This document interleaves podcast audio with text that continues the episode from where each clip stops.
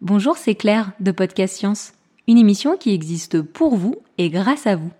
Si vous aimez ce que nous faisons et souhaitez nous soutenir, il vous suffit de filer sur patreon.com slash podcastscience et de faire un petit don. Ou même un tout petit, hein. Pour même pas le prix d'une tablette de chocolat par mois, vous nous aidez à servir la science dans la bonne humeur et c'est notre joie. Merci et bonne émission.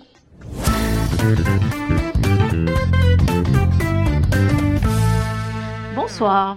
Ce soir au programme de la biologie. Alexa, notre experte en chauve-souris, a invité Natacha Roux, une experte en poisson clown. Et elle va nous parler animaux et écologie. Vous en sortirez plus évolué et plus développé tant le sujet tournera autour de l'évolution et du développement animal. Nous sommes le mercredi 11 décembre de l'an 2019. Vous plongez ce soir avec nous dans Podcast Science, émission 394. Bienvenue.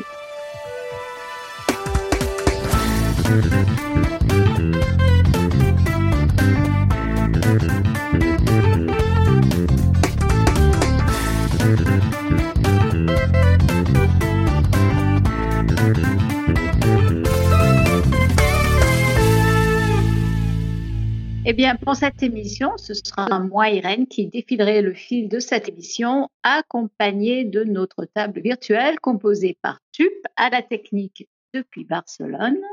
Salut. Nous avons Alexa depuis Los Angeles. Salut tout le monde. Et enfin, notre invitée Natacha, qui est à Banyuls. Bonjour à tous.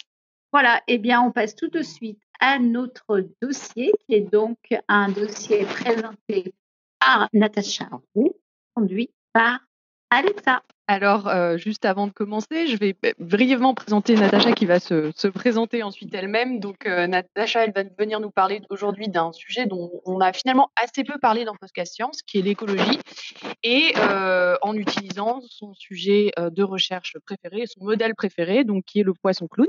Et euh, elle va aussi nous parler de différents aspects euh, de l'écologie, mais aussi un petit peu d'Evo-Devo. On vous a déjà parlé d'Evo-Devo dans le podcast, euh, via Tube ou moi aussi. Mais là, on va vous présenter un autre aspect qui est plus l'éco-Devo. Donc plus finalement se concentrer sur l'aspect écologie et développement. Et bah, du coup, vous pourrez vous référer aux autres émissions pour l'aspect qui est plus Evo-Devo.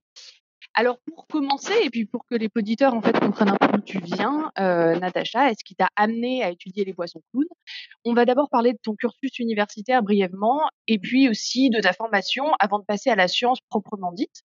Donc est-ce que tu pourrais d'abord te présenter brièvement et en particulier euh, nous dire qu'est-ce qui t'a amené à faire de la recherche euh, en biologie? Oui, tout à fait. Alors du coup, donc je m'appelle Natacha, j'ai 27 ans, je viens tout juste de terminer ma, thèse à Bagnols-sur-Mer. Et du coup, ça va faire maintenant depuis 6-7 ans que je travaille sur le poisson clown. Et euh, j'ai été amenée en fait à m'orienter vers la biologie marine en particulier, parce qu'à la base je voulais être vétérinaire. Et suite à une année de prépa en BCPST, qui ne s'est pas forcément très bien passée, comme beaucoup de prépa, j'ai embrayé en biologie et j'ai atterri en biologie marine. Et puis j'ai rencontré Nemo et puis j'ai attaqué mon travail euh, dans la recherche tu rencontré Nemo. Alors, qu'est-ce qui t'a, séduit particulièrement euh, euh, sur cet organisme? Euh, bah, C'est un peu arrivé par hasard en fait. Quand j'étais en troisième année de licence, je commençais à faire des recherches pour trouver un master et j'ai contacté un directeur d'études à l'EPHE, là où j'ai fait mon, master du coup, et de suite il m'a proposé en fait un, projet de, stage sur deux ans sur le poisson clown. qui allait mêler à la fois l'écologie, la biologie moléculaire et la biologie du développement. Et mmh du coup, ça rassemblait en fait l'ensemble des critères que, que je voulais euh, et j'ai foncé. Et de, c'est là qu'a commencé l'histoire avec Nemo. D'accord, donc purement voilà sur un, un sujet que tu as découvert qui collait bien à ce que tu voulais faire. Et du coup, tu nous as justement parlé de l'EPHE, donc est-ce que tu peux nous en dire plus par rapport à une, un cursus euh, de fac classique? Qu'est-ce que ça, est-ce que c'est différent? Euh, Qu'est-ce que ça veut dire EPHE déjà? Alors l'EPHE, en fait, c'est l'école pratique des hautes études.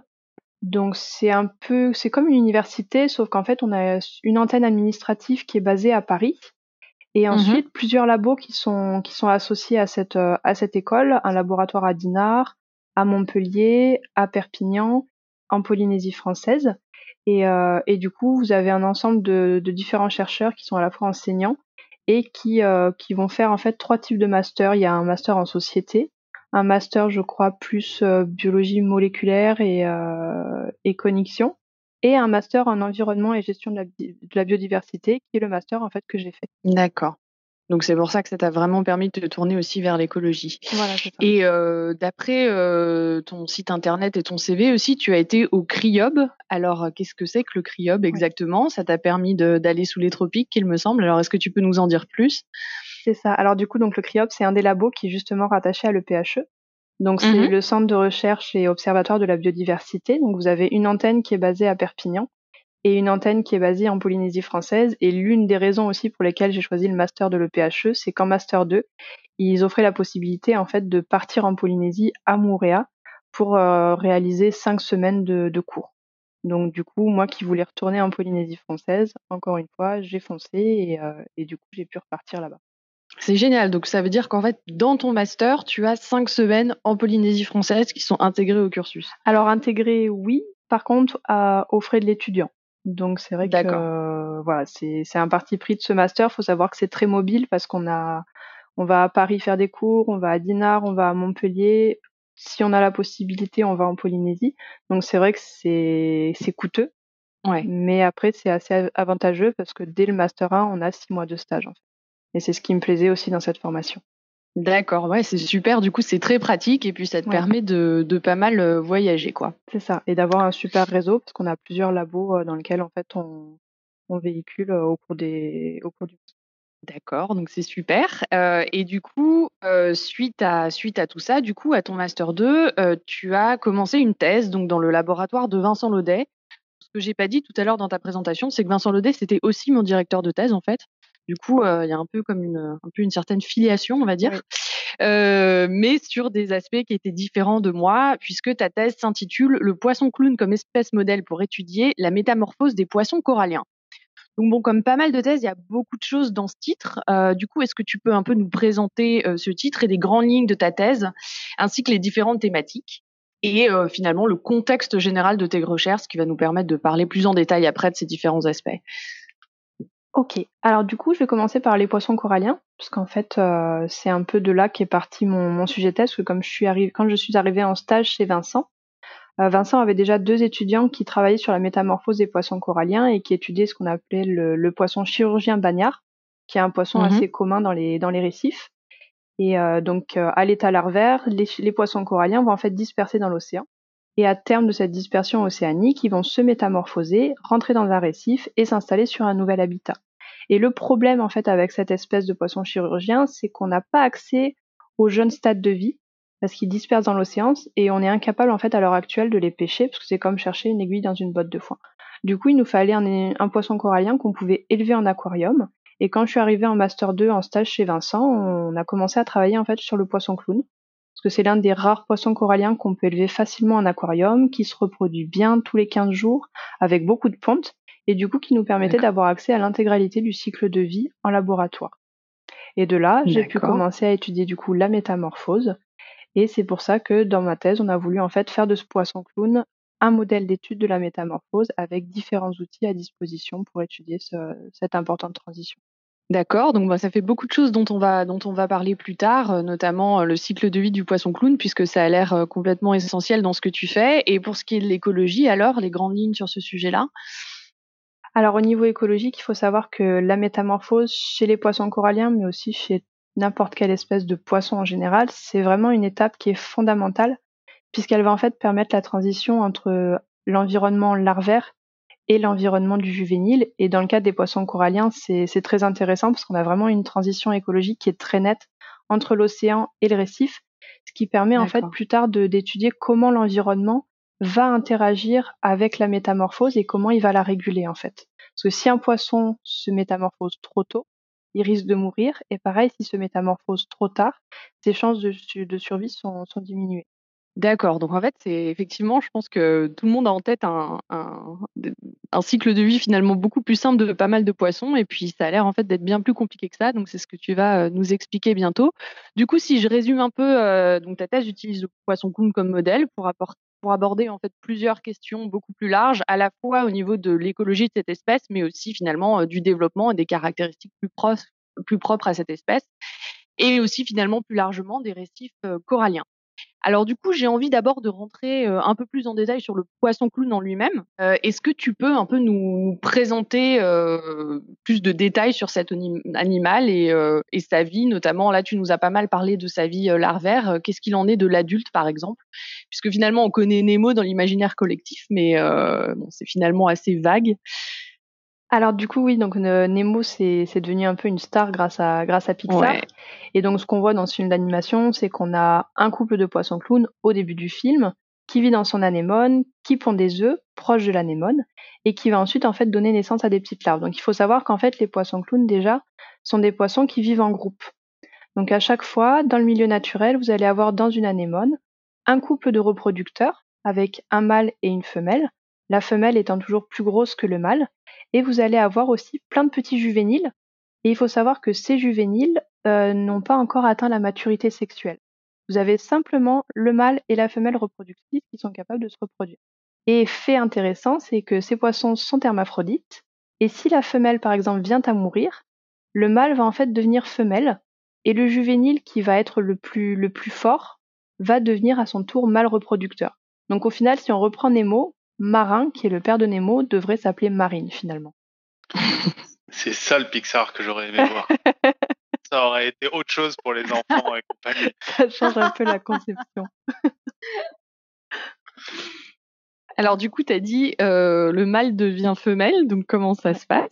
Et bien du coup, vous avez en fait euh, changement de sexe chez ces poissons qui sont du coup euh, hermaphrodites. Et, euh, et, donc ça, c'est un sujet d'étude très intéressant chez ces poissons, c'est qu'en plus, c'est quelque chose qu'on peut reproduire en laboratoire. Donc moi, j'ai pas du tout travaillé là-dessus au cours de ma thèse, mais euh, je crois qu'il y a un laboratoire à Montpellier qui, euh, qui travaille là-dessus. Et justement, essayer de comprendre quels sont les, les mécanismes qui vont réguler ces, ce changement de sexe et cette espèce.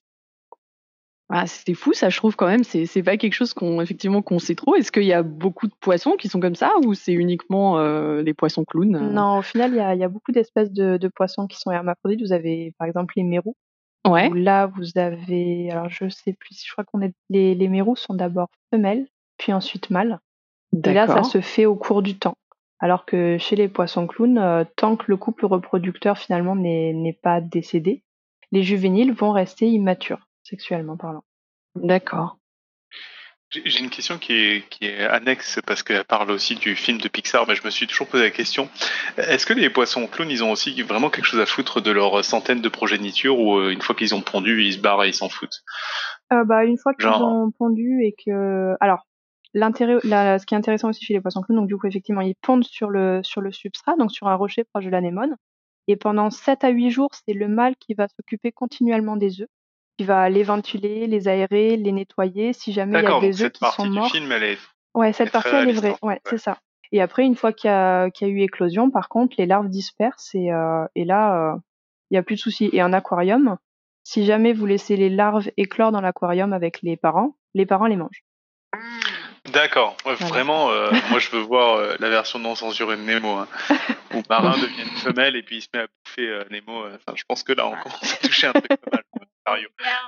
On revient à l'épisode sur le cannibalisme, hein, carrément. Ouais, alors ça c'est vrai qu'en aquarium, enfin je sais pas en, pour les poissons, mais je sais que chez les mammifères, les espèces en, en captivité mangent souvent leurs petits. Hein. quand les conditions sont considérées par pas comme pas optimal pour elles. Euh, les souris, c'est pareil, les opossums, c'est pareil. Euh, des fois, on arrive le lendemain et puis il y a plus grand chose. mais le euh, cannibalisme est vachement répandu dans le monde animal. Oui. Mm.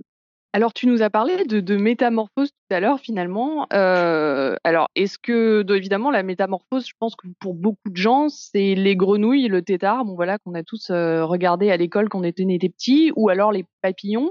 Alors du coup, est-ce que la métamorphose chez les poissons, c'est la même chose? Est-ce qu'elle est différente? Est-ce que qu'est-ce que tu peux nous, dire là-dessus? Alors du coup, les exemples plus fréquents, c'est la métamorphose de la grenouille, parce que là, c'est vraiment spectaculaire. On passe d'un petit étard aquatique à une jeune grenouille qui va avoir des pattes, qui a plus de queue. Et pareil, chez les papillons, euh, vous avez la, la chenille qui va se transformer en chrysalide et ensuite en papillon. Donc on a vraiment des changements morphologiques très importants. Et chez les poissons, c'est pas toujours aussi spectaculaire en fait. Les métamorphoses sont généralement plus subtiles, avec euh, des, fois que des changements de pigmentation, des changements de taille, des changements de forme. Et on la retrouve par contre chez tous les poissons. L'un des exemples flagrants qu'on utilise beaucoup pour imager la métamorphose, c'est les poissons plats. Parce qu'il faut savoir que les poissons plats, quand ils éclosent, vous avez une larve qui a une symétrie bilatérale avec les yeux de chaque côté de la tête, comme n'importe quel poisson. Mais quand il va se métamorphoser, la larve va s'aplatir petit à petit et vous allez avoir un œil qui va migrer de l'autre côté de la tête et le poisson va pouvoir ainsi être capable de vivre contre le substrat. Donc ça, c'est vraiment une métamorphose spectaculaire qui est similaire à celle des grenouilles. Mais par contre, dans le cadre du poisson clown, la métamorphose, elle va simplement être notée par un changement de pigmentation et l'apparition des trois bandes blanches et de cette couleur orange qui est caractéristique en fait du poisson clown que l'on connaît dans Nemo. Alors que dès l'éclosion, le poisson clown n'a pas cette couleur, il va être légèrement transparent avec un petit peu de jaune et des petites, euh, des petites cellules pigmentaires qu'on appelle des mélanophores qui sont noires, qui vont avoir des formes d'étoiles, qui sont réparties un peu sur le corps. D'accord. Et alors du coup, euh, finalement, d'un point de vue écologique euh, et j'imagine aussi un petit peu évolutif, quel est l'intérêt d'avoir une métamorphose comme ça alors? Pour eux Alors l'intérêt de la métamorphose, il est surtout écologique parce que bon là j'ai parlé essentiellement de changement de pigmentation, mais vous avez aussi beaucoup de changements internes, des changements au niveau des, des processus digestifs, à savoir que les larves dans l'océan ne vont pas manger la même nourriture que lorsqu'elles seront dans le récif. Et si la larve se métamorphose pas, elle va pas être capable de s'adapter à son nouvel environnement, de capter différents signaux sensoriels, euh, olfactifs, visuels, etc. Donc la métamorphose, c'est vraiment fondamental pour ça. D'accord. Et donc, du coup, effectivement, d'un point de vue écologique, c'est très important. Alors, on a quelques questions dans la chatroom déjà par rapport à, tout ce que tu nous as dit. Euh, on a une question de Nive qui est comment les juvéniles restent immatures? Est-ce qu'il y a une production d'hormones? Donc, c'est par rapport à ce que tu as dit avant, je pense. Oui. Alors du coup, effectivement, l'une des hypothèses, c'est que c'est le couple reproducteur qui exerce en fait un, contrôle sur la maturité sexuelle des juvéniles. Mais après, je vais pas être à même de donner plus de plus d'informations parce que j'ai pas trop travaillé sur cette question. D'accord. Euh, euh, et on a une autre question aussi qui est comment est-ce qu'on identifie un sexe mâle-femelle chez un poisson? C'est vrai que ça paraît pas évident comme ça. Alors, ça va dépendre des espèces. Chez le poisson clown, c'est très simple parce que donc les, les, le poisson clown est hermaphrodite et dans une anémone, vous allez avoir le couple avec la femelle toujours plus grosse que le mâle. Ça, c'est sûr.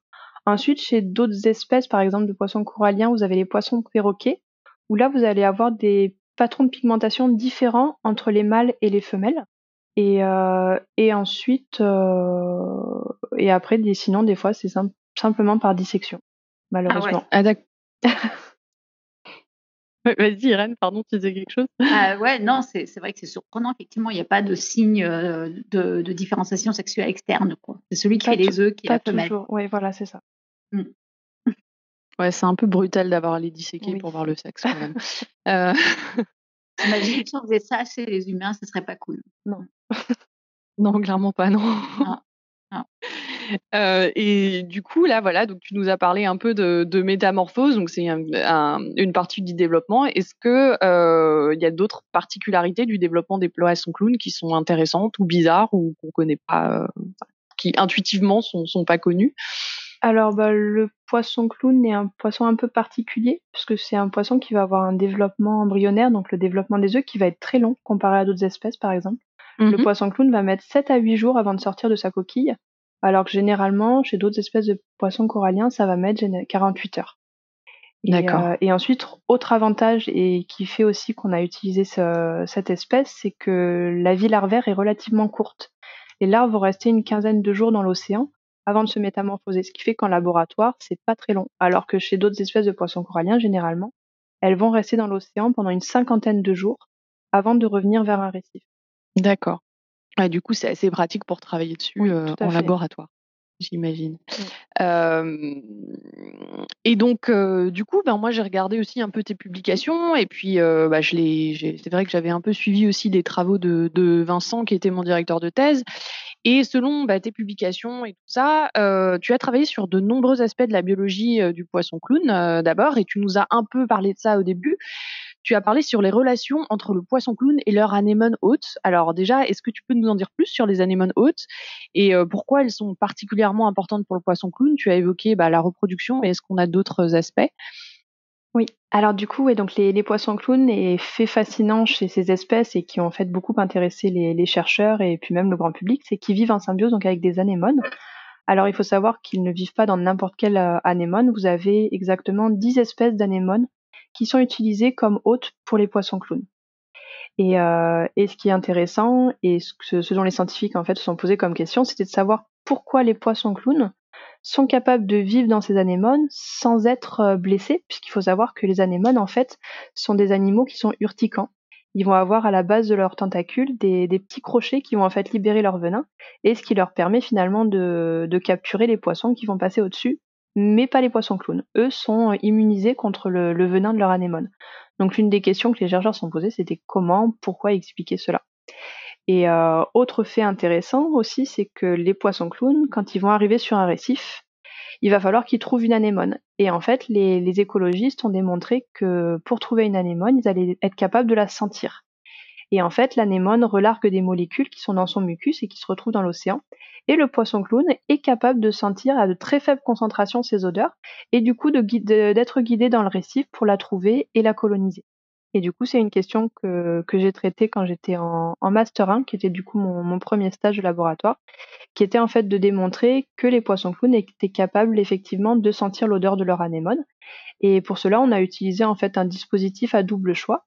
Donc j'ai un petit aquarium dans lequel j'ai deux flux d'eau qui, qui circulent de manière laminaire, donc ils se mélangent pas. Et donc j'avais une eau qui provenait de l'anémone et une eau qui était témoin où il n'y avait aucune odeur. Et j'ai remarqué que dans la, la, plupart du temps, la larve de poisson clown restait sur le, le côté de l'anémone, ce qui fait qu'elle est capable de la sentir. Et ce qui était en plus assez rigolo à, à, à réaliser comme expérience.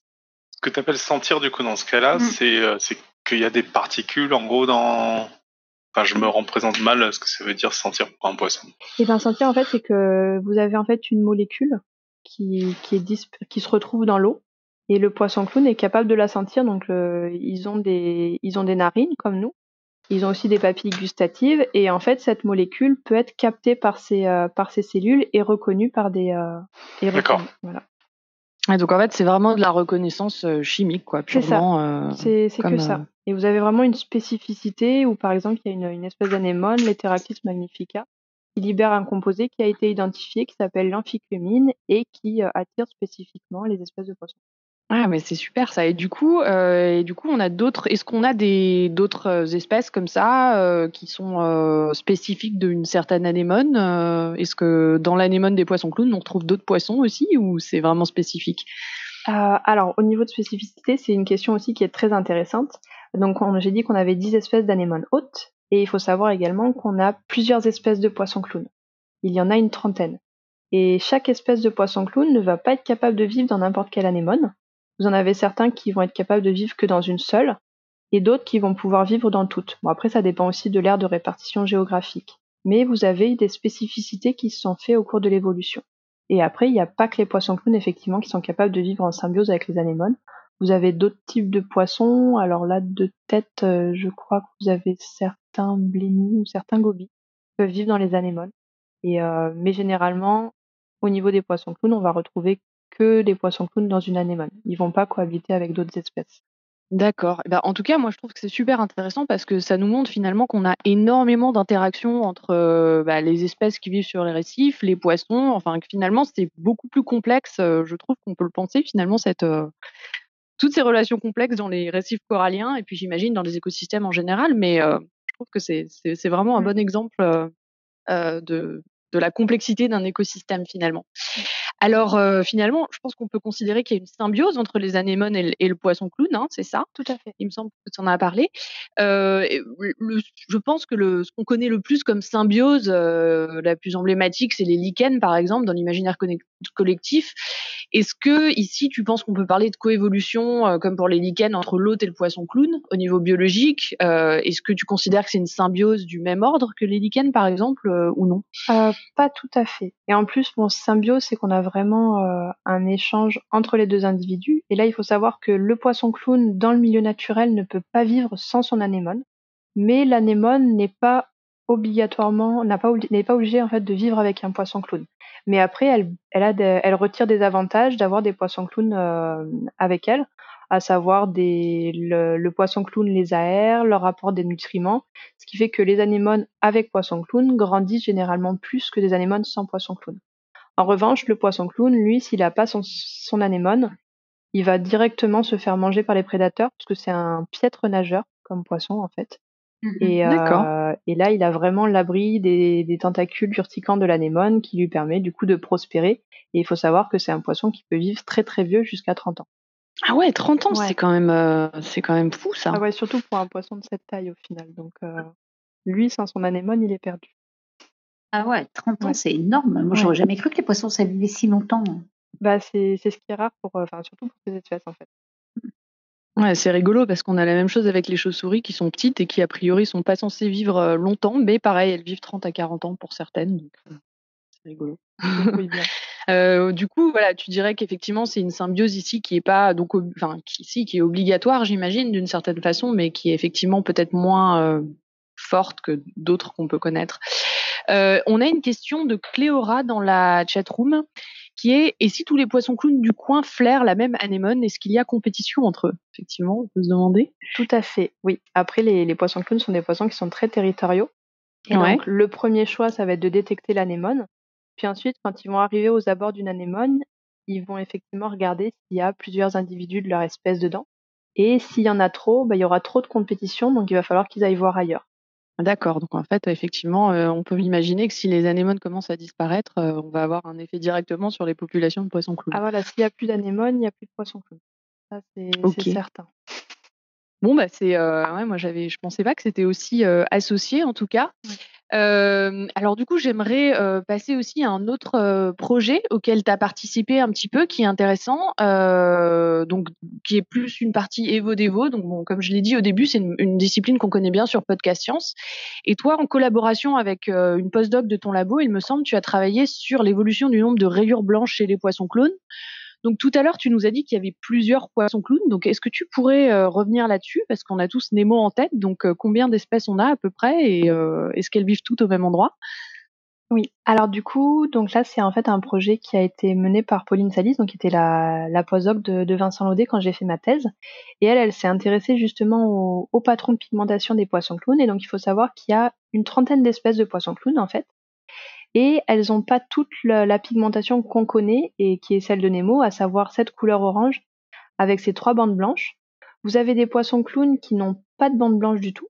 Vous en avez certains qui vont avoir une seule bande blanche au niveau de la tête, d'autres qui vont en avoir deux, et euh, certaines espèces qui vont avoir des cas de c'est-à-dire que certains vont en avoir deux, certains vont en avoir trois. Et du coup, la question que s'était posée Pauline, c'était de savoir comment s'était fait cette évolution, à savoir est-ce que l'état ancestral, en fait, est-ce que le premier poisson clown était un poisson clown qui avait trois bandes, est-ce que c'était un poisson clown qui n'avait pas de bande, et comment ça, finalement, comment ça a évolué? Et, euh, et, du coup, donc pour répondre à cette question, elle a fait une étude qu'on appelle de, phylogénie. Donc elle a reconstruit, en fait l'arbre évolutif des poissons clowns et elle s'est rendue compte en fait que au cours de l'évolution, il y a eu en fait une perte des bandes qui se fait de manière séquentielle, à savoir d'abord la bande de la queue, puis celle du milieu du corps, puis celle de la tête. D'accord, donc du coup, euh, ça a l'air assez, euh, assez ordonné en fait tout, tout ça. Tout à fait. Et, euh, et, et, ça correspond à ce qui se passe au cours du développement ou, et, ou rien à voir? Bah, Rien à voir finalement, parce qu'en fait, ce qui est assez rigolo, c'est que au cours du développement, l'apparition des bandes se fait dans l'autre sens. On va avoir au départ la bande de la tête et du milieu du corps qui vont apparaître, et la dernière à apparaître finalement est celle du pédoncule caudal. D'accord. Et du coup, euh, du coup, euh, voilà, du coup, c'est, on peut expliquer ça, euh, que ce soit à l'envers ou? Alors, moi, je vais pas trop être à même de répondre à cette question. Et Mhm. mmh. après, ce que ce qu'on peut dire effectivement, c'est qu'il y a, il y, a, il y a une coordination au niveau des processus développemental et évolutifs. Et mais après, savoir pourquoi ça s'est fait dans un sens et dans l'autre, ça, je je sais pas du tout. C'est c'est un mystère pour l'instant. Ouais, bah c'est intéressant en tout cas et ça permet de, de montrer qu'on a toute cette euh, belle diversité et les mécanismes derrière. Alors on a une autre question, euh, je crois qui est d'Irène. Euh, ça vient d'où le nom amphiprion? Bonne question. je sais que c'est un nom grec, euh, mais après euh, les racines, mes cours de latin et de grec sont assez loin. Du coup, je vais pas trop pouvoir donner de, de réponse. Désolée.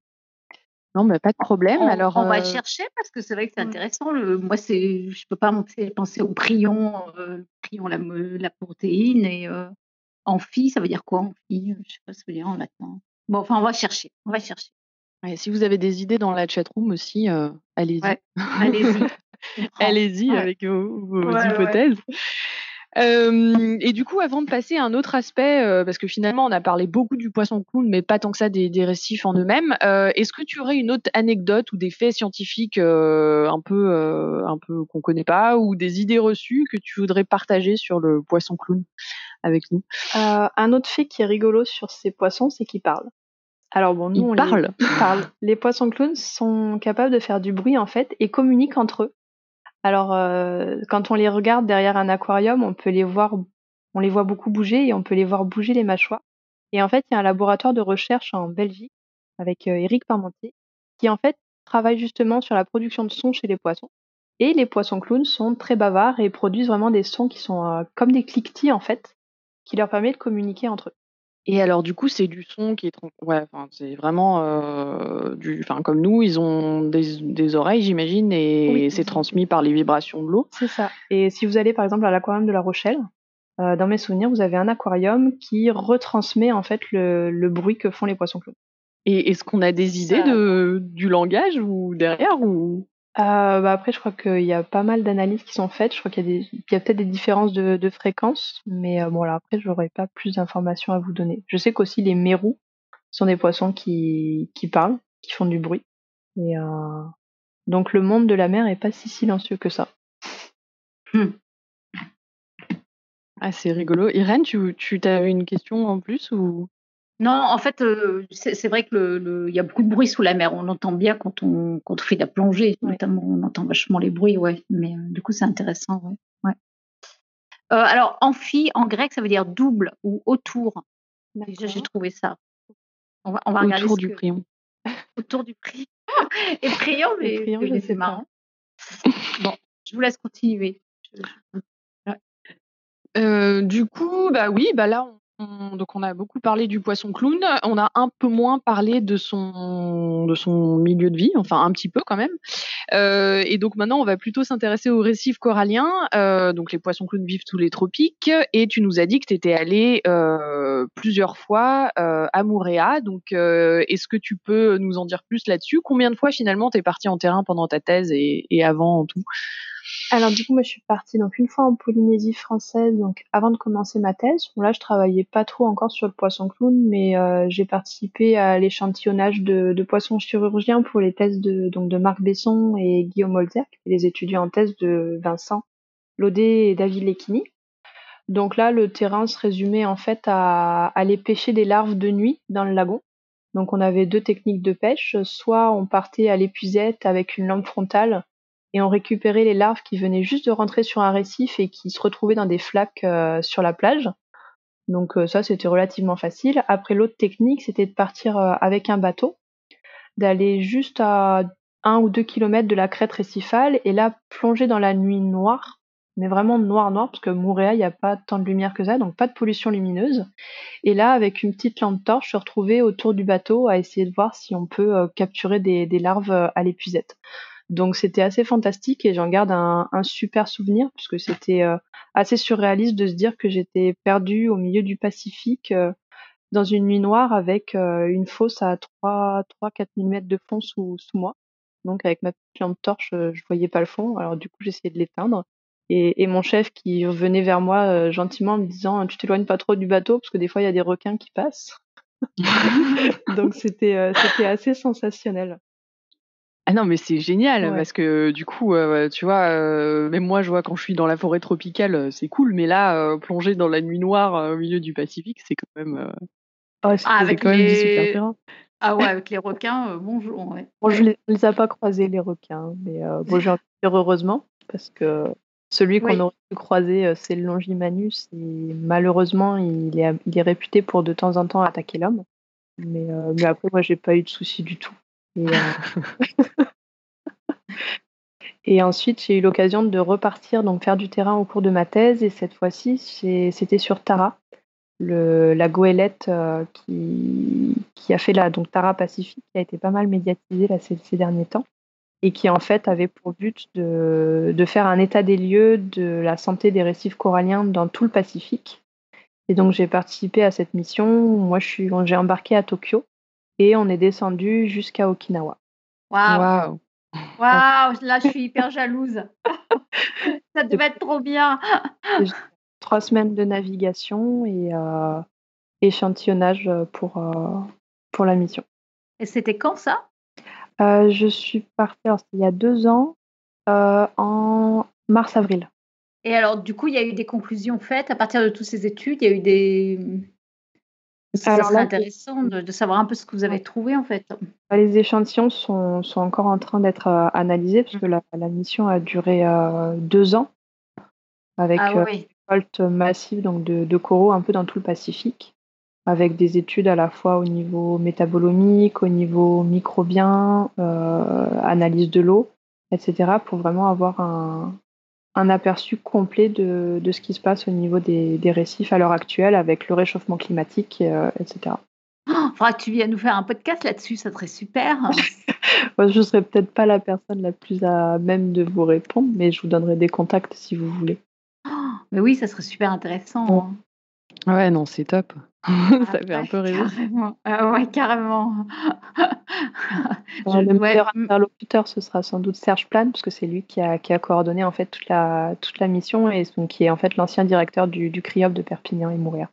Ou ah, alors Poissin, qui est euh, chercheuse euh, au CRIOP aussi, qui a pareil participé à la coordination de, de tout l'échantillonnage des coraux et qui m'a formé du coup à l'échantillonnage que, que j'ai réalisé là-bas pour elle. Ouais, c'est super, tu as vraiment dû rencontrer plein de gens, euh, qui faisaient mmh. plein de plein de choses différentes. Je pense qu'on pourra revenir là-dessus justement, à la fin de à la fin de de l'interview. Euh, est-ce que tu aurais d'autres anecdotes de terrain à nous raconter? Euh, là, tu nous as parlé un peu de comment tu pêchais les larves, mais est-ce que est-ce que tu as d'autres anecdotes sur comment se passe le travail sur le terrain par ailleurs? Qu'est-ce que parce que par combien de temps tu partais en fait à chaque fois? bah, alors Montréal, j'y suis restée cinq semaines. Et euh, le Japon, je suis restée trois semaines sur le bateau. Et, euh, et là, quand on était, euh, quand j'étais sur sur Tara, là, le travail de terrain, c'était essentiellement donc de la plongée bouteille, où, où l'une des parties du projet qu'on avait, c'était en fait, enfin, dans mon cas, c'était de suivre un peu les, les populations de poissons et d'identifier les espèces qui étaient présentes. Et, et je devais également échantillonner pour ma thèse si je rencontrais des poissons clowns. Et j'en ai rencontré que à Okinawa parce que c'est là où on a les récifs coralliens euh, au Japon. Et quand je suis arrivée sur le, lieu où on avait les poissons clowns, euh, j'ai failli pleurer dans mon masque à l'idée de les prélever et les tuer. Et euh, comme il n'y avait que des adultes, je les ai pas touchés et je les ai laissés dans leurs anémones. parce que bon, ah. finalement, c'est la première fois que je les voyais dans leur milieu naturel, donc j'étais assez émue. ouais. Mon chef se rigolerait et se moquerait de moi, je pense. Mais pourquoi? Bah non, pourquoi? Tu crois? Oh oui. ah, on a eu le même chef, je confirme. Je pense que. Ah, d'accord. bon, pas. bon, on va pas, on va commenter là-dessus, d'accord. donc euh, ouais, donc en fait, et finalement quand tu plongeais comme ça, tu plongeais tous les jours du coup, et, combien de temps? Parce que j'imagine que c'est quand même euh, euh, assez sport de faire ça tous les jours. Bah, là du coup, alors on plongeait, on était sur site d'échantillonnage pendant 24-48 heures, avec une plongée le matin et une plongée l'après-midi. Et après, bon, les plongées n'étaient pas très profondes parce qu'on n'était pas sur des, on était sur des sites côtiers, donc on n'est jamais allé au-delà de, de 10 mètres, 10-12 mètres de profondeur. Euh, et, les plongées duraient pas plus d'une heure généralement. Et c'est quelque chose que tu faisais avant de la plongée ou tu as appris pour euh, ton travail de terrain? Non, j'en faisais avant. J'étais, plongeuse avant d'être chercheuse. D'accord. c'est super de pouvoir euh, allier les deux en tout cas. Euh, et donc en fait, euh, si je suis bien tout ce que tu as dit, euh, la majorité de ton travail quand même a eu lieu en France puisque tu es parti deux fois sur le terrain pendant ta thèse et notamment au laboratoire. Alors est-ce que tu nous as un peu parlé tout à l'heure de quelques expériences que tu as fait avec les, les, poissons clowns et comment ils arrivaient à sentir leur anémone, mais du coup comment tu as travaillé avec ces poissons au quotidien en France euh, Est-ce que tu as pu euh, en ramener de là-bas ou alors est-ce que tu as travaillé sur des espèces d'aquarium en fait directement? Moi, j'ai directement travaillé sur des espèces d'aquarium et, euh, le gros challenge en fait quand j'ai commencé ma thèse, c'était de monter une structure d'élevage de poissons clowns puisque j'arrivais en fait au laboratoire de Banyuls en même temps que mon chef Vincent Laudet qui prenait son poste là-bas. Et donc, du coup, on est arrivés tous les deux et il n'y avait pas d'animalerie. Donc, euh, il a fallu euh, mettre en place cette structure. Donc, aidé du service d'aquariologie de recherche, euh, on en a construit une première qui m'a permis d'avoir huit couples de reproducteurs et qui ont commencé à se reproduire après un an et demi, quasiment deux ans. Donc, ça a été un travail assez long, enfin, la mise en place de l'élevage, s'occuper des larves, s'occuper des couples.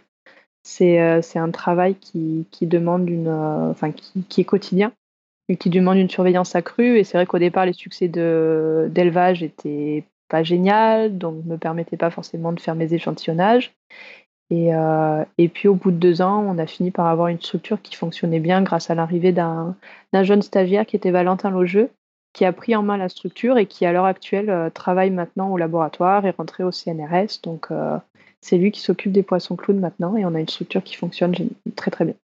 Ouais, j'imagine le stress quand même pendant deux ans de ne pas réussir à avoir euh, des larves et, des et, et, tout ce qu'il fallait pour tes expériences. C'est un peu compliqué, oui. et du coup, bah là, tu nous as parlé un petit peu des infrastructures, donc de l'élevage. Est-ce que tu pourrais nous parler d'une expérience euh, un peu emblématique qui a servi à ton travail euh, de thèse, en plus de ce que tu nous as déjà expliqué? Euh, oui, alors l'un des gros travaux de ma thèse, ça a été de décrire, en fait, le développement du poisson clown pour étudier sa métamorphose. Donc là, le but, c'était d'échantillonner des larves tous les jours, de les prendre en photo et ensuite de décrire l'ensemble des changements qui allaient avoir lieu, que ce soit au niveau de la pigmentation, l'apparition des nageoires, les changements de forme etc. pour pouvoir vraiment avoir ce qu'on appelle une table de développement du poisson clown, qui allait être un outil qu'on allait utiliser pour la suite de nos travaux, en fait. D'accord, donc en fait, c'était un peu la base, euh, la base de tout ça, quoi. Euh, et du coup, est-ce que tu est-ce que tu dirais que, bah, travailler sur une espèce comme ça, c'est un gros challenge finalement pour un laboratoire? Ou est-ce que finalement, une fois que c'est mis en place, euh, c'est assez facile? Alors une fois que c'est mis en place, c'est plus facile.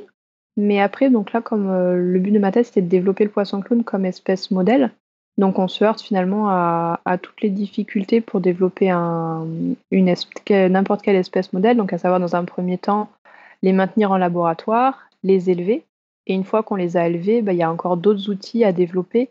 Et par exemple, si on prend le, poisson zèbre, qui est le modèle poisson par excellence euh, en biologie, là vous avez toute une batterie d'outils à votre disposition, que ce soit au niveau moléculaire, au niveau cellulaire, etc. Et ça, il y a des outils qu'on n'a pas encore à l'heure actuelle pour le poisson clown. Donc, on est encore en cours de, développement. Ouais, c'est sûr qu'effectivement, les espèces modèles, on peut, on peut un peu tout faire. Euh, question, j'imagine que certains euh, auditeurs connaissent ces techniques aussi. Il me semble qu'on en a déjà parlé dans le podcast, le CRISPR, qui permet de faire des modifications génétiques un peu sur tous les organismes maintenant. Est-ce que ça, c'est disponible sur le poisson clown déjà ou pas pas? Pas encore, et c'est l'une des techniques va qu'on va vouloir développer au sein du, du laboratoire. Ouais, j'imagine que ce serait euh, assez chouette pour, euh, pour faire pour modifier un peu des choses. et jouer un peu avec le système.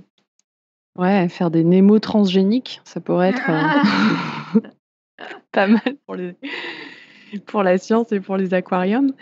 Euh, et du coup, est-ce que, euh, comme on a vu quand même, c'est, c'est pas effectivement c'est pas si simple que ça. Est-ce qu'il y a des expériences que tu aurais voulu réaliser et que tu n'as pas pu faire parce que c'était trop compliqué? Alors, hmm, l'une qu'on aurait bien voulu réaliser et qui aurait été super intéressante, surtout pour le, projet de Pauline Salis dans le cadre du développement de la pigmentation, ça aurait été d'avoir une larve à l'éclosion et la suivre en, live imaging en fait au cours du développement pour voir vraiment comment bougent les cellules pigmentaires au cours du développement. Sauf que comme les larves de poisson clown sont très fragiles, elles meurent vite. Donc euh, quand elles sont pas dans les bonnes conditions, du coup on n'a pas pu réaliser ces manips là. Mais du coup Pauline a utilisé une méthode alternative qui était de prendre des larves euh, une fois en photo à différents à différents temps. Alors du coup, juste pour euh, reformuler un peu pour nos auditeurs, euh, live imaging, c'est mettre la larve sous un microscope et suivre son développement en temps réel, c'est bien ça Oui, c'est ça.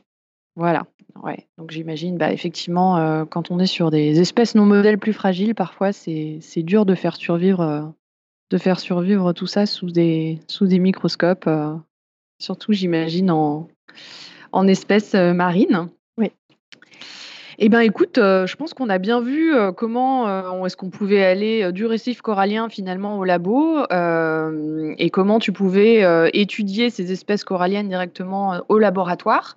Et maintenant, j'aimerais revenir un peu sur les récifs coralliens et puis, ouvrir un petit peu sur des questions, de société puisque on l'a bien vu, ton travail présente quand même une part écologique importante. On a vu que finalement, l'écologie des récifs était importante, que si, finalement on enlevait un maillon de la chaîne, ça pouvait être un un gros problème. Est-ce que tu peux nous parler des récifs coralliens et de leur importance dans les écosystèmes et en quoi, heu, ces récifs sont-ils si fragiles? Parce que ça, c'est quelque chose qu'on entend quand même souvent. Alors du coup, donc les donc les récifs coralliens, c'est des structures vivantes, hein, parce que c'est les coraux qui sont en fait à la base de de ces édifices et il faut savoir qu'ils ont plusieurs intérêts. Alors un intérêt touristique, puisque ça attire, heu, des complexes hôteliers, des activités nautiques, de la plongée. Donc du coup, finalement, c'est une ressource économique qui est très importante pour les populations et heu, il y a de nombreuses personnes qui qui vivent en fait des récifs coralliens. Vous avez aussi un intérêt alimentaire, puisque dans les récifs coralliens, vous avez des poissons qui sont beaucoup pêchés et qui sont importants pour, heu, pour les populations. Et ensuite, il faut aussi savoir que ça a un rôle de protection d'une île. Le récif va en fait avoir pour but aussi d'absorber l'énergie des vagues et finalement de limiter les, les risques soit d'inondation ou alors pas des tsunamis, mais que vous avez vraiment de fortes houles, le récif va permettre en fait de de limiter les dégâts sur une île. Et le problème à l'heure actuelle qu'on voit de plus en plus, c'est que les récifs sont dégradés. Alors à la fois par le réchauffement climatique, par l'utilisation de pesticides qui finissent par se déverser dans l'océan et dans les récifs, les, les crèmes solaires, mais aussi les actions mécaniques de l'homme qui font que qu'on piétine le corail sans forcément faire attention et qu'on le et qu'on le détruit. Et donc du coup, ça, ça va être préjudiciable pour toutes les espèces qui sont présentes dans un récif, mais aussi pour les populations qui en sont dépendantes finalement. Ouais, donc j'imagine qu'effectivement, il y a pas mal de conséquences. Alors, tu viens de nous parler justement des crèmes solaires. Alors, heu, on a beaucoup entendu, il me semble, dans les médias, heu, dernièrement, heu, que les crèmes solaires étaient des perturbateurs endocriniens, enfin les cosmétiques d'une manière générale et que du coup, ceux des crèmes solaires perturbaient des écosystèmes coralliens. Donc quel est ton avis sur la question? Oui, donc ça, c'est vraiment le sujet à la mode et qu'on entend de plus en plus et donc moi, j'ai pas pas du tout eu l'occasion, bon, pour l'instant, de travailler sur, sur les crèmes solaires, sur le sur les poissons clowns. Mais mais par exemple, il faut savoir que la métamorphose, heu, qui est donc dans mon sujet de thèse, est contrôlée en fait par une hormone qui est l'hormone thyroïdienne. Et donc si on prend cet exemple-là, si on utilise des des crèmes solaires qui ont pour action de perturber le système endocrinien, on peut supposer qu'elles vont, heu, perturber la métamorphose des poissons du poisson clown, mais également de l'ensemble des poissons coralliens, puisque tous les poissons coralliens se métamorphosent et elle est contrôlée par les hormones thyroïdiennes. Mais vous avez aussi d'autres, d'autres perturbations qui vont pouvoir être, heu, être touchées. On a on a dit plutôt que les poissons clowns étaient des poissons hermaphrodites qui changeaient de sexe et le changement de sexe s'opère grâce à des hormones, les les œstrogènes et les et la testostérone. Et là encore, avec les perturbateurs endocriniens, on peut perturber les changements de sexe chez les poissons, la maturité sexuelle et cetera. Donc c'est vraiment des questions qu'il faut que l'on se pose à l'heure actuelle et sur lesquelles il faut, faut travailler pour comprendre, les menaces qui vont peser avec ce qu'on relargue finalement dans nos océans. Mais du coup, il y a eu quand même des des études scientifiques qui montrent l'impact des crèmes solaires? C'est bien démontré ou c'est pour l'instant, Alors heu, vous avez beaucoup d'études sur l'effet des crèmes solaires sur les coraux. ouais, ouais et ça, c'est bien démontré alors ou non? Heu, oui, vous avez le il y a enfin, il y a un blanchiment des coraux qui est causé par les les crèmes solaires. Après, la notion de perturbateur endocrinien chez les coraux, elle est assez, on va dire, elle va poser à débat parce qu'est-ce qu'on peut vraiment parler de système endocrinien chez les coraux? Parce qu'on est chez les invertébrés, est-ce qu'ils produisent des hormones? Donc là, il y aura des effets, mais à savoir s'ils sont purement endocriniens, ça, ça va être des questions que vont se poser finalement les spécialistes. Mais chez les poissons, à l'heure actuelle, en tout cas chez les poissons coralliens, il y a très peu d'études qui sont faites sur les effets des crèmes solaires, heu, sur les poissons coralliens, en tout cas. Et euh, du coup, euh, par rapport aux crèmes solaires, il y a des solutions euh, parce que tu parlais du tourisme justement. bon, bah, s'il y a du tourisme, j'imagine que les gens vont mettre de la crème avant d'aller dans l'eau. Est-ce qu'on en a qui perturbent pas les récifs coralliens? Ah bah forcément. tout, vu la quantité de personnes qui, qui se baignent dans les récifs et, et nous, enfin, même en Méditerranée ou dans n'importe quel océan, on s'enduit de crème pour se protéger du soleil et finalement ça finit directement dans le milieu naturel. Mmh et donc, forcément, ça va avoir un impact. Et euh, après, l'enjeu maintenant, c'est de déterminer quel est cet impact et de savoir dans quelle mesure il va falloir qu'on régule l'utilisation des, crèmes solaires. Est-ce qu'il va falloir plus aller vers des, protections euh, sans ces perturbateurs endocriniens? Parce que vous avez donc ce qu'on appelle des filtres UV qui sont inorganiques, mmh qui seraient peut-être moins, moins préjudiciables, mais encore peut-être que ces particules pourront aussi avoir un effet. Et effectivement, la meilleure protection, euh, c'est de ne pas s'exposer ou alors de se baigner euh, avec un, un t-shirt ou, euh, ou, des lycras pour vraiment limiter le, mm. les rayons du soleil sur nos peaux. Donc, ça va être des, des, questions que, au niveau sociétal assez intéressantes, à savoir comment trouver un compromis finalement entre profiter de, de ce qu'on profite à l'heure actuelle avec le soleil, la baignade, les vacances, mais préserver aussi nos, nos océans et nos récifs coralliens. Il y a quand même déjà de plus en plus d'endroits euh, sur la planète où il est interdit de mettre de la crème solaire, en fait. À Hawaï. De plus en plus. Ouais, notamment à Hawaï, oui. Ouais. il a été, je crois, le, je sais pas, c'était pas la première, euh, les premiers à avoir interdit l'utilisation de certains perturbateurs endocriniens dans leur crème solaire. Bah, à Hawaï, c'est interdit de mettre la crème solaire, point, quoi. D'accord. C'est euh, que ouais, C'est même pas, ouais, c'est même pas une question de laquelle, en fait, c'est que là-bas, tu n'as pas le droit d'en mettre, en fait. Mais c'est pas tout. Alors, c'est pas toutes les plages. Oui, c'est seulement. Enfin. Ouais, sur certaines plages. Ouais, c'est sur certaines plages, donc c'est pas encore totalement efficace, ouais. Mmh. Ouais, il me semble qu'ils commercialisent beaucoup de crèmes euh, justement inorganiques. Euh, inorganiques, ouais. Euh, comment ça s'appelle? Qu'est-ce qu'on met dans les crèmes qui sont pas organiques justement? C'est du... du... zinc ou du, du zinc. ou du titanium, si Ouais. Ouais, ouais, c'est ça, ouais. Et du ah coup, c'est le problème de ces crèmes souvent, c'est qu'elles euh, on est tout blanc. Alors c'est vrai que d'un point de vue esthétique, c'est pas top. Et c'est difficile à étaler, c'est tout blanc. Et après, il faut savoir que ces nanoparticules pourraient aussi avoir des effets. et oui, ah ouais, les nanoparticules, ouais, bien sûr. Mmh. C'est vrai qu'a priori, le mieux, c'est de se protéger avec un t-shirt, quoi. Hein. C'est euh, ça paraît logique. Bon, ben, on dira plus à la plage alors. non, on peut aller à la plage, mais euh, c'est vrai que c'est mieux euh, finalement de, se mettre sous un parasol et. Oui, oui, non, mais bien sûr. Et puis pas en plein, en pleine, euh, aux heures où c'est vraiment le soleil est vraiment très fort, quoi. Oui, parce que j'imagine euh, en, plus, euh, effectivement, il y a peut-être un effet euh, perturbateur endocrinien sur les poissons et effet délétère sur les coraux. Mais finalement, s'il n'y a plus de coraux, ça va aussi avoir un impact sur les poissons en plus. Ah oui, tout à fait. Après, c'est comme, comme a dit Alexa, c'est les maillons d'une chaîne. Mmh.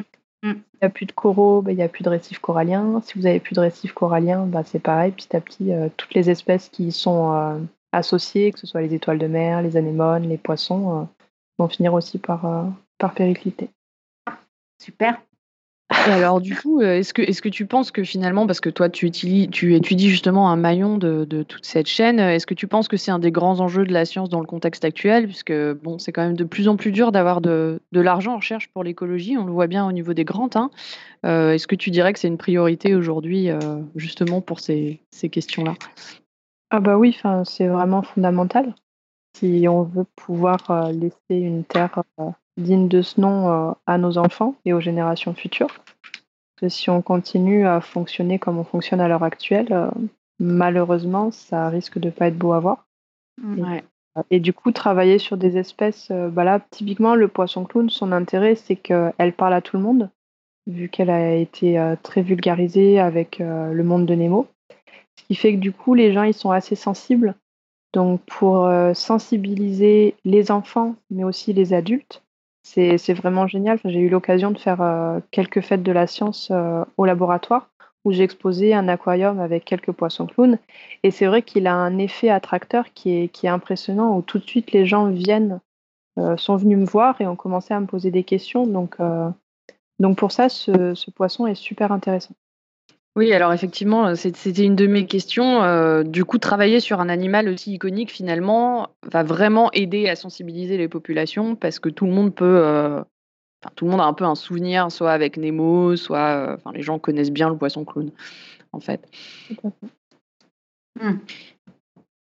Et du coup, tu penses que ton travail peut changer les mauvaises conceptions que les gens ont euh, sur tout ce sujet? Est-ce que, est que ça a été déterminant pour toi euh, dans le choix de ton sujet euh, ou pas du tout? Bah Là, moi, mon travail de thèse n'était pas vraiment sur tout ce qui est perturbation et écologie. Moi, j'étais vraiment sur l'étude du développement en fait de la larve de poisson clown, mais qui mmh va finalement servir de base pour qu'on puisse étudier par la suite comment l'environnement va interagir avec cette métamorphose et comment elle va être perturbée. Et c'est là où du coup, ça va vraiment être intéressant de, pouvoir euh, répondre à ces questions et ensuite véhiculer un, message au grand public pour vraiment euh, sensibiliser les gens sur, ces, euh, sur les menaces qui peuvent peser sur les poissons. Sur ces thématiques, ouais. Bah écoute, euh, effectivement, je pense que c'est un bon, euh, un bon moyen de, sensibiliser tout le monde. Euh, alors justement, tu nous as dit que tu viens de terminer ta thèse, donc bah déjà félicitations. Et ensuite, est-ce que tu vas poursuivre des activités de recherche sur le poisson clown ou pas? Est-ce que tu penses que ce genre de thèses qui sont centrées sur l'écologie ouvrent aussi à d'autres métiers que tu as pu découvrir pendant ta thèse? Alors, euh, donc là, pour l'instant, moi, je, je continue dans la recherche, effectivement. Donc là, j'ai un an de contrat euh, en postdoc, euh, toujours à Bagnous, pour pouvoir en fait finir quelques manips qui, que j'ai pas pu terminer au cours de ma thèse et, et écrire le, mon dernier article. Et, et du coup, l'intérêt de la thèse que j'ai réalisée, c'est que j'ai pas fait que de la biologie, on va dire, pure et dure. J'ai aussi fait beaucoup d'aquario.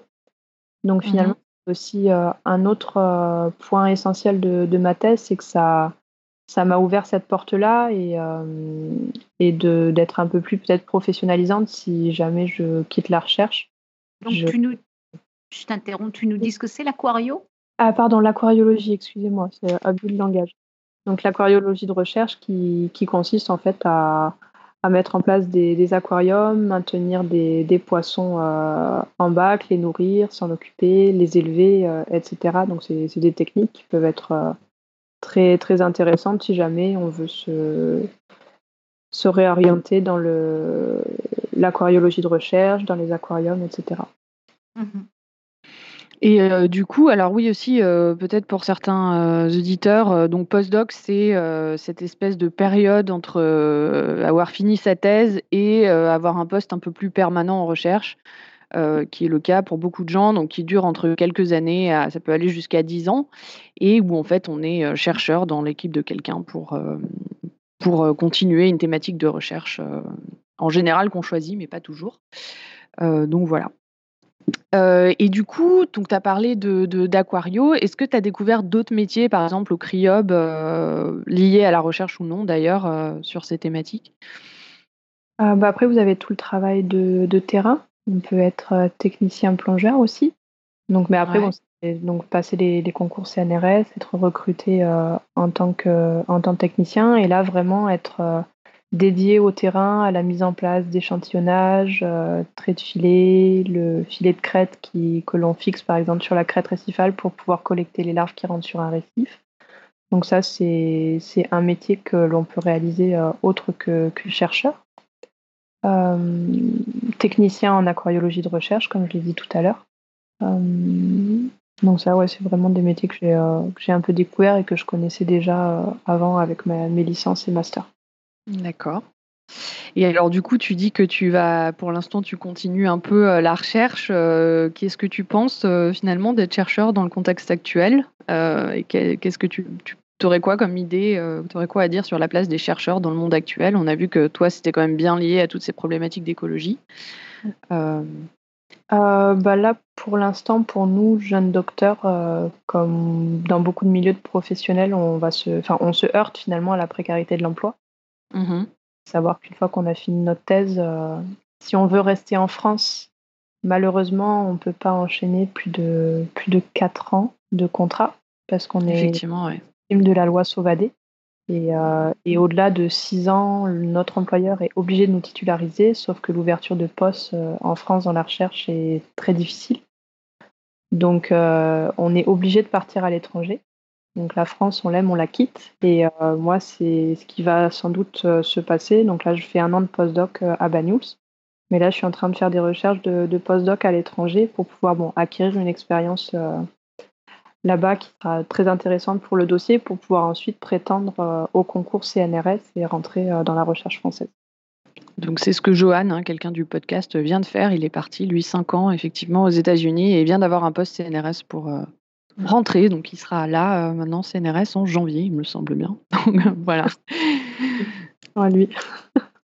Euh, et du coup, est-ce que tu penses que qu'est-ce que qu'est-ce que la recherche et faire une thèse a apporté d'une manière générale? Euh, bah ça, ça apporte une grande ouverture d'esprit parce que bon, c'est un milieu qui est, qui est très enrichissant, qui, qui, permet de se poser beaucoup de questions, qui, qui anime notre, notre curiosité. Et, euh, et pour ça, c'est vrai que pour moi, c'est vraiment un métier qui, qui me passionne finalement, que j'adore. Et, euh, et après, bon, il faut aussi faire attention à pas s'enfermer trop dans la recherche non plus, parce qu'on a vite fait de, de mettre le doigt dans l'engrenage et finalement de plus trop faire attention à ce qui se passe autour de nous. Donc ça, ça peut être un peu le piège. Et ça, euh, je confirme. ce que j'ai essayé de pas trop faire quand j'étais en thèse j'ai pas trop mal réussi, je pense. Et, euh, et sinon, après, le, le chercheur dans, dans, le monde actuel, finalement, c'est des professions bon, qui font un peu rêver, surtout quand on a l'occasion de faire du, du terrain. Mais, euh, mais c'est aussi très utile pour, euh, pour, le, pour chaque pays. Ça permet aussi de, bah, de faire des découvertes, de mettre en place de nouvelles techniques, surtout si on travaille dans la recherche appliquée, etc. Ouais, effectivement, c'est vrai que c'est très large. Alors, tu nous, as dit aussi que tu as pu conserver des activités pendant ta thèse. Finalement, tu nous as parlé de la plongée. Est-ce que tu avais d'autres choses euh, qui t'ont justement permis de garder le cap, euh, que tu as pu continuer à faire et que tu voudrais partager avec nous? Euh, Donc, la plongée qui était bon, fondamentale. J'ai aussi découvert le, milieu de la plaisance maritime. Donc, j'avais déjà mon permis bateau avant de commencer ma thèse, mais, j'ai vraiment goûté au plaisir de, de piloter des bateaux quand j'étais quand j'étais à Bagnous. Euh, bon, le sport que j'ai pas que j'ai pas abandonné non plus, la cuisine parce que j'adore cuisiner. Euh, et puis bon, finalement, la, vie d'étudiant en thèse, les sorties, etc. Et puis bon, les, quelques voyages que j'ai que j'ai pu faire aussi à l'occasion. Ouais, effectivement, ça, euh, ça c'est bien, c'est bien d'avoir pu conserver tout ça parce que, comme tu l'as dit, tout le monde Tout le monde ne le fait pas et c'est n'est pas nécessairement euh, une bonne chose. Alors, euh, ben pour finir euh, cette interview, finalement, je vais terminer avec deux questions. Donc, j'ai piqué à Topo, qui a lui-même piqué à JM Abrassard de scepticisme scientifique. on t'a posé pas mal de questions aujourd'hui. Et quelle est la question qu'on te pose tout le temps et dont tu es lassé? À quoi ça sert ce que je fais au final? C'est vrai que bon, c'est on me l'a posé un certain nombre de fois, euh, à quoi ça servait d'étudier le poisson clown, à quoi ça servait de travailler sur la métamorphose, etc. Donc c'est vrai que ça peut être très abstrait au final. Et à force à force, justifier pourquoi on travaille sur un, sur un sujet, ça peut être un peu fatigant. Même si euh, je le comprends tout à fait, parce que j'ai eu beaucoup de mal au cours de ma thèse à, à vraiment savoir si la recherche fondamentale était faite pour moi, parce que justement, c'est répondre finalement à des questions sans avoir d'application pratique derrière. Mm. Euh, et, maintenant, avec un peu plus de recul, je me dis que c'est quand même assez, euh, assez génial de, de, pouvoir finalement satisfaire la curiosité humaine et, euh, et apporter des connaissances aux gens. Alors ouais, effectivement, t'es pas t'es pas la première hein, à nous faire ce genre de, de réponse quand on a des chercheurs qui viennent. Il me semble que j'avais dit un truc un peu similaire d'ailleurs à l'époque. Euh, et, euh, et, oui, bah, effectivement, c'est malheureusement un problème assez récurrent. Euh, et autre question, du coup, quelle est la question qu'on oublie souvent de te poser et que tu trouverais intéressante de développer? Bonne question. je crois que c'est la, colle que vous me posez et auquel je n'ai pas réussi à trouver de réponse. Non, là malheureusement, je vais pas pouvoir y répondre. il n'y a pas de problème. Il y a une question de Cléora dans la chatroom par rapport à, à ce que tu as dit. Tu as dit que tu aimais bien la cuisine. Est-ce que tu cuisines aussi du poisson? Euh, Oui, aussi du poisson. je ne suis pas végétarienne, je ne suis pas végane.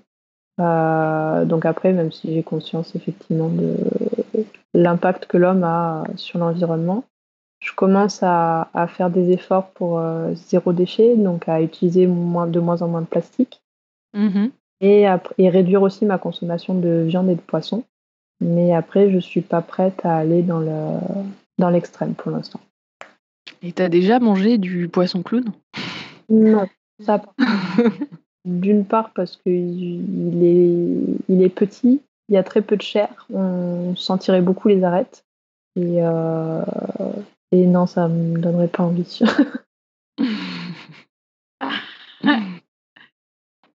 non, moi, j'aimerais bien essayer de manger de la chauve-souris. En Inde, ils en mangent. Ah bah ouais, ça doit être super bon. Bah ouais. Il n'y a pas beaucoup à manger quand même. C'est comme le poisson clown. Hein. C'est Non, mais le poisson clown en friture, ça doit être vachement bon finalement, puisque on mange des poissons en friture. Hein. Ouais, après, je sais pas. en plus, après, c'est des poissons qui sont assez opportunistes, qui mangent euh, un peu de tout. Donc je sais pas trop. ah là là, ouais. Bon ben voilà, je pense qu'on arrive au bout, euh, au bout des questions. Euh, merci Natacha. Euh, moi, je trouve qu'on a quand même vu plein d'aspects que, enfin moi personnellement, je ne soupçonnais pas nécessairement sur toute la complexité de ces écosystèmes et, et de la vie du poisson clown aussi, puisque je pense qu'on était pas mal à avoir l'image, voilà, un œuf, un poisson, et puis c'est tout. Et en fait, c'est vachement plus compliqué et diversifié. Et ouais, je trouve ça super intéressant. oui, c'est vrai qu'on parle, on parle rarement de la métamorphose du poisson, effectivement. Ouais. Mmh. Et des anémones et tout ça. Ouais, ouais, absolument. Euh, du coup, on enchaîne avec le pitch de la semaine prochaine? Eh ben oui, on va enchaîner avec le pitch de la semaine prochaine. Euh, je te laisse le faire, Alexa? Ouais, allez, on y va. Donc la semaine prochaine, euh, c'est Claire qui va, qui va présenter, pas si c'est toi qui est, ouais, c'est toi qui est maître de cérémonie et Claire qui va euh, finalement inviter une de ses merveilleuses collègues du Palais de la Découverte, euh, Stéphanie Kapler, qui est médiatiste en biologie. Et en fait, ce sera la dernière émission de l'année 2019 d'ailleurs. Et pour ça, euh, on aura un sujet super sexy en fait, puisque Stéphanie nous parlera du clitoris. Donc c'est un organe qui est encore tabou, souvent méconnu, souvent sous-estimé, effacé des manuels scolaires, et qui revient enfin sur le devant de la scène ces dernières années. Il y a eu beaucoup de livres sur le sujet. Et donc, bah, la semaine prochaine, vous aurez tout, tout, tout, vous saurez tout sur le clitoris dans Podcast Science grâce à Claire et Stéphanie. Trop bien. D'ailleurs, quand, quand moi j'ai hâte. Ah ouais, ça va être trop bien. Euh, d'ailleurs, quand elle dit effacer des manuels scolaires, je pense qu'il n'y a jamais été en fait. Je... Bah ouais, ouais. Je pense qu'il y a Moi, je me rappelle que j'ai déroulé des capotes en quatrième, mais c'est tout quoi. Enfin, c'est bah ça qu'on faisait, non en TP je, pense qu'il y a beaucoup de gens qui ne savent pas dessiner un sexe de femme. Mmh. Ah ouais. Voilà. Voilà, voilà. Donc, euh, non, mais ça, je trouve que c'est super. Ça va être une émission encore très, euh, très féminine, comme ce soir. Bon, je suis désolée, tu, mais on. Mais euh, non, mais ça va être super. Mais je suis sûre que Tube sera très actif aussi. enfin bref, il parle Tube, mais on l'entend pas. Ah oui, vous m'entendez pas. Oui, je disais, c'est un sujet qui me passionne, le, le clitoris. Et, le, et je voulais qu'on fasse une radio dessinée sur le plaisir féminin, sauf que moi, comme je n'organise plus vraiment de radio dessinée, ça ne se fera pas si c'est mon initiative. Et, euh, et, je suis en train de lire un bouquin qui est passionnant avec plein d'études sur le plaisir masculin et féminin. Et c'est assez hyper intéressant, en particulier sur pas mal d'idées reçues sur le plaisir féminin qui sont vraies, en fait et, euh, et que j'aimerais bien, dont j'aimerais bien qu'on parle. Mais il faut que je finisse le bouquin et que j'en fasse un dossier, quoi. Mais c'est assez rigolo. Voilà. La question est est-ce que les poissons ont du plaisir? Non, mais en fait, ils relient, ils relient. En fait, ils. Ils bah, ont pas de rapport sexuel, après, c'est pas des, forcément. Alors, je vais peut-être me planter en biologie, mais t'as as des comportements à la con. Dommage qu'il n'y ait pas topo, hein, mais genre euh, le comportement masturbatoire des dauphins, il est assez connu quand même. Oui, mais c'est le mammifères. Les poissons, ils, relarguent leurs œufs dans l'eau. Je pense hein. que les poissons, il y en a, il y, en a qui font des trucs douteux au niveau sexe. Hein. Je vois pas pourquoi il y aurait, euh, il y aurait une espèce qui soit épargnée, quoi. Enfin, sérieusement. euh, Mais, mais en fait, moi, ce que basé j'ai retenu de tous les épisodes de podcast c'est que les humains sont très très loin de ceux qui font les trucs les plus dégueux du point de vue sexuel. hein. Même les pratiques les plus extrêmes. Ah, mais Peut-être qu'on est les plus créatifs. non, mais euh, Et encore. Non, mais Natacha, on est d'accord, les poissons, ils re- si je- moi je dis des bêtises, mais euh, ils n'ont pas de rapport sexuel, ils relarguent leurs œufs dans le, dans le milieu, non? Euh, pour la plupart, oui. Euh, après, bon, le requin est un poisson. hein. Les requins, eux, ont des rapports sexuels. Parce que vous avez le mâle qui, en fait, a un organe reproducteur qu'on appelle le pterygopode et Ouais, qui ouais. peut pénétrer la femelle. Ah, d'accord. Bon, eh ben voilà. Eh ben, on parlera de la reproduction, du plaisir chez les, chez les requins. Voilà. Est-ce que la femelle. Est-ce que la femelle a du plaisir? Bon, vous voulez deux anecdotes sur le, N- sur le plaisir Non, humain, mais histoire non, de bah, teaser la enfin, semaine je sais prochaine pas, un mais peu c'est ou pas, pas? c'est- c'est pas Ah, l'émission de ce soir, quoi. hors, oui, ce parce que c'est pas l'émission de ce soir, mais. euh, hmm. Euh, du coup, on a une citation ou non pour ce soir? Et bah oui, on a une citation. Euh, du coup, tu, Ah oui, oui, super. tu veux Oui. nous la lire, Natacha ou... Euh, oui, alors c'est qui croit fortement constamment obtient forcément. Voilà, à méditer jusqu'à la semaine prochaine. Quand on veut, on peut donc. Je pense que c'est assez vrai pour les thèses un peu quand même. y croire jusqu'au bout, il, faut, à fond. il- il faut vraiment vouloir, oui. Voilà, alors ensuite, on vous rappelle le, quiz du moment. Donc, euh, l'i- l'idée étant qu'on vous pose une question, une idée reçue, une question fondamentale ou pas fondamentale de la vie quotidienne et on vous demande de nous envoyer votre réponse. Et donc, la question du moment, c'est il faut absolument éteindre son téléphone portable en avion. Info ou intox. T'en penses quoi, Natacha? Euh, Maintenant, je crois qu'on peut le garder allumé, mais rester en mode hors ligne. Donc, Donc- euh, Ouais, mais toi, tu penses que c'est c'est utile de le mettre en mode avion ou non? Moi, je pense qu'à l'heure actuelle, on peut les laisser allumés. Donc, tu penses que c'est une intox? Ouais. Ils ont la capacité, à mon avis, de brouiller les, les signaux de nos téléphones et euh, comme ça, ça dérègle pas les, les instruments de bord. Attends, attends, non, mais qu'est-ce que tu. Attends, donc il faut. Donc, c'est pas la. Attends, j'ai pas compris. hein. C'est pas la peine de les éteindre. Désolée. Ouais, d'accord. Oui. ok. donc, ça ne perturbe pas les. les- Oui, voilà. D'accord, d'accord. Moi, je tiens à le dire que j'ai laissé, j'ai laissé mon téléphone allumé euh, et bah, hier matin, justement, puisque j'avais un vol, et euh, bah, j'avais du réseau jusqu'à 3500 mètres. Voilà. Waouh Et l'avion n'est pas tombé. Et l'avion n'est pas tombé, c'est surtout ça. Tu es là aujourd'hui. c'est surtout ça. hein. Moi, je prends un plaisir fou maintenant. Mon trip en décollage, c'est de réussir à partager une photo avec des potes euh, au décollage. J'ai toujours pas réussi. Je prends toujours trop de temps, mais je suis sûr que je vais y arriver.